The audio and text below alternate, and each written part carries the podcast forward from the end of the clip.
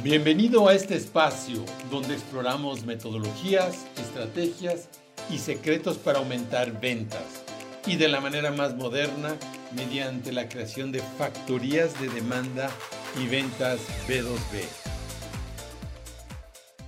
Vamos a arrancar el día de hoy entonces con este tema creando factorías de demanda business to business. ¿De dónde surge este tema? Surge de una inquietud, surge de la inquietud de que podamos incrementar de manera sustancial las ventas business to business. No tenemos que hablar más de la importancia de las ventas. Si no hay ventas, los negocios no pueden prosperar, no pueden funcionar. Yo soy emprendedor, déjenme presentarme para los que no me conocen, Víctor Heredia, soy mexicano, hace 20 años eh, me fui al Silicon Valley, desde ahí he estado incubando, acelerando empresas de diferentes tipos, yo he sido emprendedor y empresario toda mi vida en muchas industrias, en la fabricación de computadoras, en la parte de hospitality, hoteles, restaurantes, biotecnología, en el software. A partir de hace 20 años estoy dedicado básicamente a los servicios, a la consultoría, principalmente en el aprendizaje en línea y después en cómo acelerar y desarrollar empresas. Eh, hace tres años arranqué una empresa que se llama Sales Planet donde hacemos ventas business to business, precisamente porque este tema de la comercialización y de las ventas es un tema importantísimo y es algo que a mí me ha eh, de alguna manera inquietado mucho. Entonces, ¿cuál es el problema del prestador de servicios? Hemos hablado de esto, no es por demás repasarlo porque es un problema gravísimo. El prestador de servicios, el consultor, eh, todo aquel que da asesoría, el que implementa soluciones de diferentes tipos, vive atrapado, vive esclavizado, porque está vendiendo proyectos, porque está vendiendo su tiempo. Y entonces, casi casi que mi misión se ha convertido en transformar los servicios en factorías, en poder escalar. El gran problema que tiene el prestador de servicios es que no puede escalar. Y si no puedes escalar, estás atrapado. Una de las cosas importantísimas de lo que es el emprendimiento, ¿sí? En el todo el sentido de la palabra, porque en, español, en castellano, la palabra emprendedor no tiene muchas veces el mismo sentido que el entrepreneur en, la cultura eh, americana. El entrepreneur en la cultura americana es aquel que busca resolver un problema crítico que está en el mundo y busca crear una solución que sea escalable. La esencia de todo lo que hablamos en esta sala, en estas sesiones, que después lo convertimos en un podcast, tiene por objeto el cómo escalar. Si no escalamos, vamos a quedar atrapados, ¿sí? Escalar es absolutamente crítico. ¿Sí? Entonces, en ese sentido, eh, es muy importante eh, entender este concepto. Y fíjense, lo que estamos hablando aquí básicamente es cómo sistematizar y cómo escalar los servicios. La parte de la industria, todo lo que es la producción industrial, eh, eso va, pero de lleno, todo lo que es la logística, las cadenas productivas, las, las cadenas de producción, todo se está sistematizando, automatizando, la inteligencia artificial está eh, de lleno eh, penetrando todos estos mercados. Pero ahora lo que se va a revolucionar son los servicios. Acuérdense de lo que estoy diciendo. Los servicios, estamos viviendo ahorita en un momento donde los servicios se van a revolucionar, cosa que no se ha revolucionado.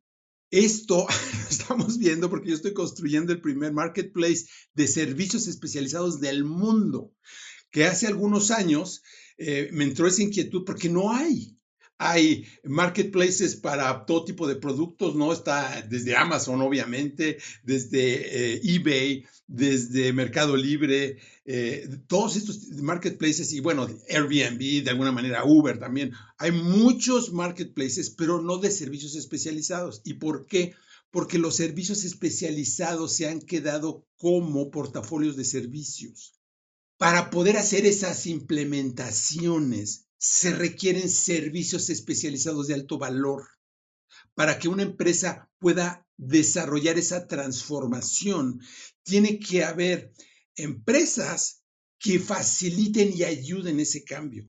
ahora que hay trabajo remoto, que hay trabajo que, eh, que es eh, teletrabajo, como se le llame, virtualizado, se requieren de empresas que ayuden y faciliten hacer esa transformación desde el punto de vista humano, desde el punto de vista tecnológico, desde el punto de vista metodológico.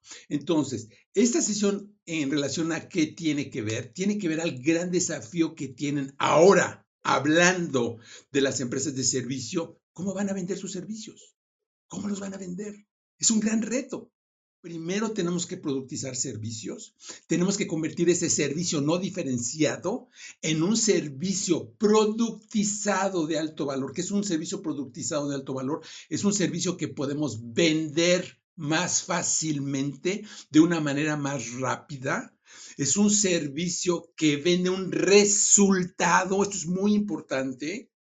No vende tiempo, vende resultados que es más fácil para el comprador de poder hacer una transacción de compra-venta. Y esa productización tiene un efecto muy importante, que es lo que facilita que se pueda escalar su entrega y su producción. Es un cambio importantísimo. Ahorita que estamos creando precisamente el marketplace de Crece para la prestación de servicios, estamos empezando en la industria de recursos humanos, lo que sucede es que muchas empresas no están productizadas. Entonces, a la hora de que tienen que poner un producto o servicio, no tienen nada que poner, porque están acostumbrados a vender servicios no diferenciados. Estas empresas van a padecer muchísimo y yo creo que van a desaparecer en un corto tiempo, en unos 10 años web.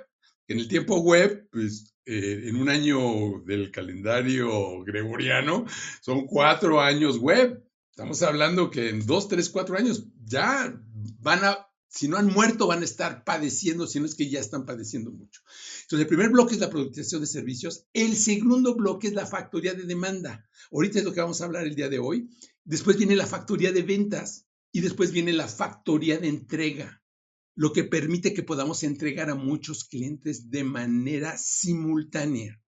Entonces, lo que vimos con en, la factoría B2B eh, para dar un poco de contexto, es que una vez que productizamos ese servicio, tengo que venderlo a escala. Estamos hablando aquí de escalamiento. Tengo que desarrollar un, producto, eh, un servicio productizado que pueda escalar en su venta. Para escalar su venta tengo que escalar la demanda y después escalar la entrega. Entonces, nos metemos de lleno a lo que es la factoría de demanda. ¿Qué es o qué nos referimos con demanda? Demanda es sinónimo de intención de compra. Es importantísimo. Los que estamos en ventas business to business, los que estamos haciendo marketing business to business, normalmente el marketing se encarga del branding, se, se encarga de crear una imagen de marca, se encarga de crear un posicionamiento.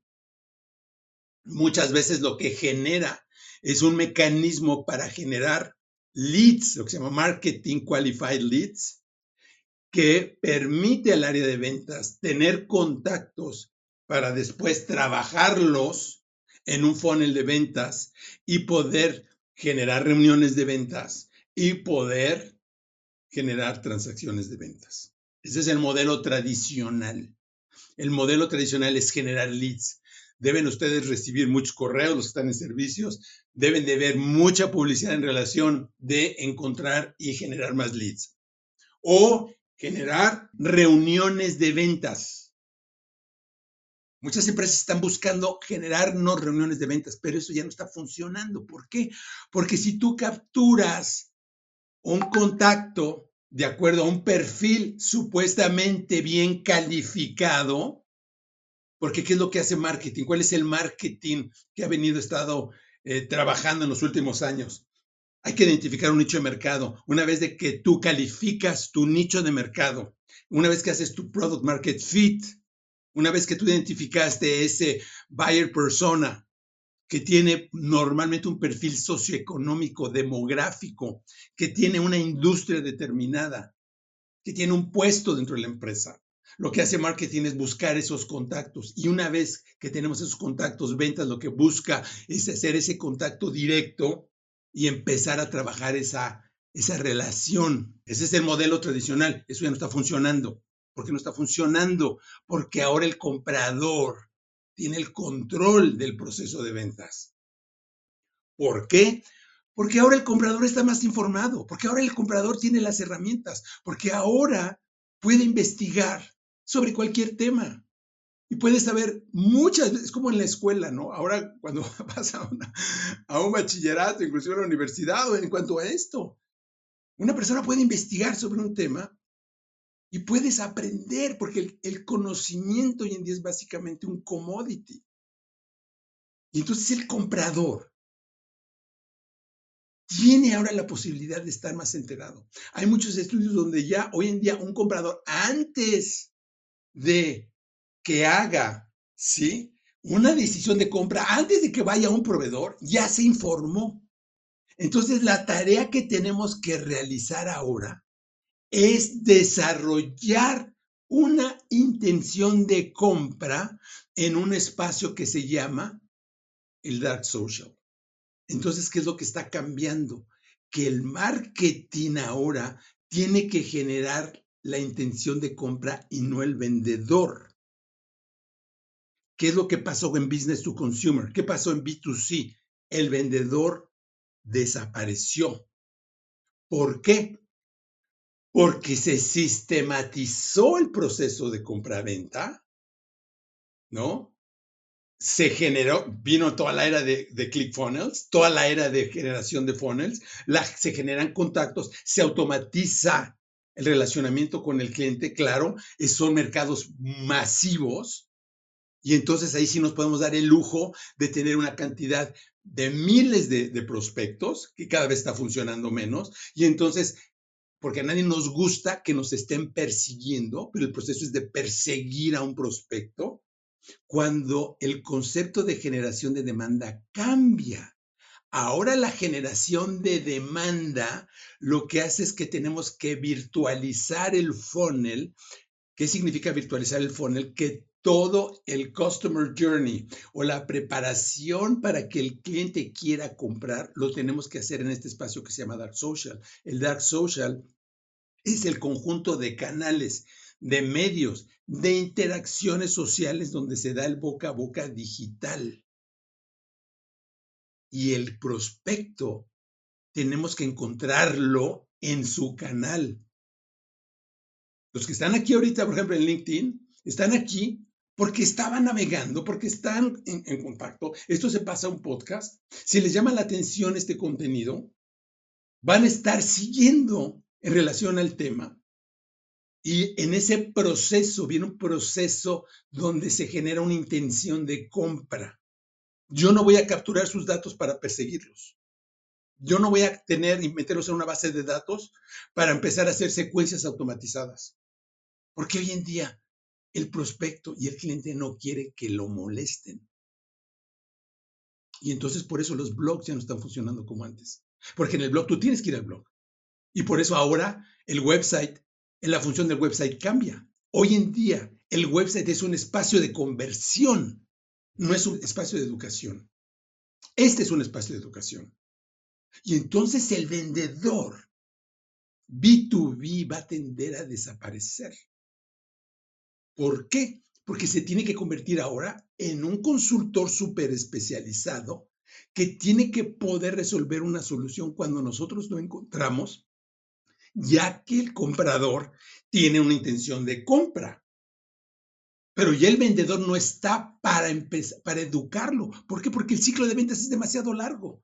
El ciclo de ventas en B2B es de 6 a 18 meses y es incosteable. Por eso tenemos que cambiar el modelo. Lo que está pasando y lo que va a pasar es que se va a reacomodar el mundo del marketing en las ventas, porque marketing normalmente no se preocupaba por las ventas. Ahora marketing se debe preocupar por generar intención de compra. O sea, marketing debe de encargarse de traer a la empresa clientes que quieren comprar, no clientes que se quieren informar. Marketing antes generaba contactos. Ahora tú necesitas tener gente que quiera comprar. ¿Por qué? Porque necesitas generar una interacción virtualizada con ese prospecto en cuanto a la solución de un problema específico. Entonces, en este proceso, aquí es donde el prestador de servicios tiene que tener claro qué problema va a resolver al comprador. Y el comprador muchas veces no sabe qué necesita. Garner, a finales del año pasado y principios de este año, empezó a publicar alrededor de un tema muy interesante. ¿Cuál es el principal obstáculo para vender business to business hoy en día?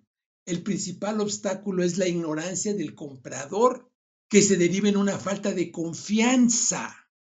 Y la ignorancia lo digo con todo respeto. La ignorancia que, que se deriva en no tomar una decisión donde pone en riesgo su empleo. Porque en B2C tú compras y tú arriesgas tu dinero. Pero en un B2B, tú estás tomando una decisión en nombre de la empresa que a veces es millonaria. A veces son compras de, de, millones de dólares. Y donde si tú tomas una decisión equivocada, ¿qué es lo que va a suceder? Te pueden correr.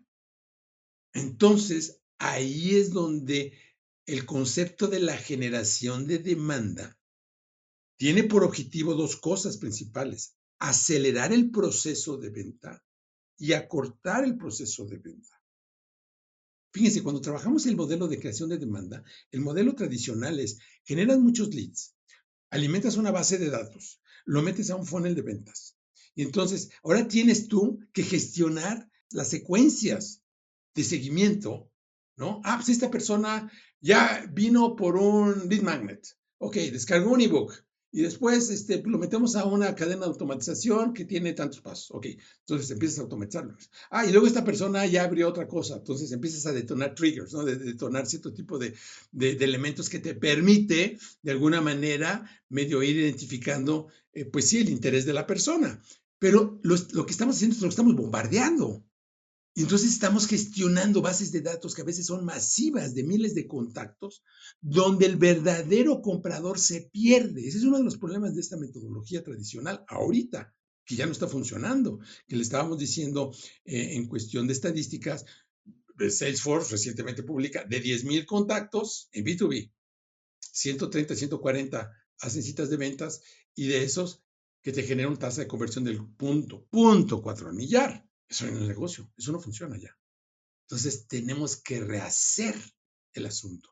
Es marketing que tiene que hacer esa intención de compra con apoyo del experto dentro de la empresa.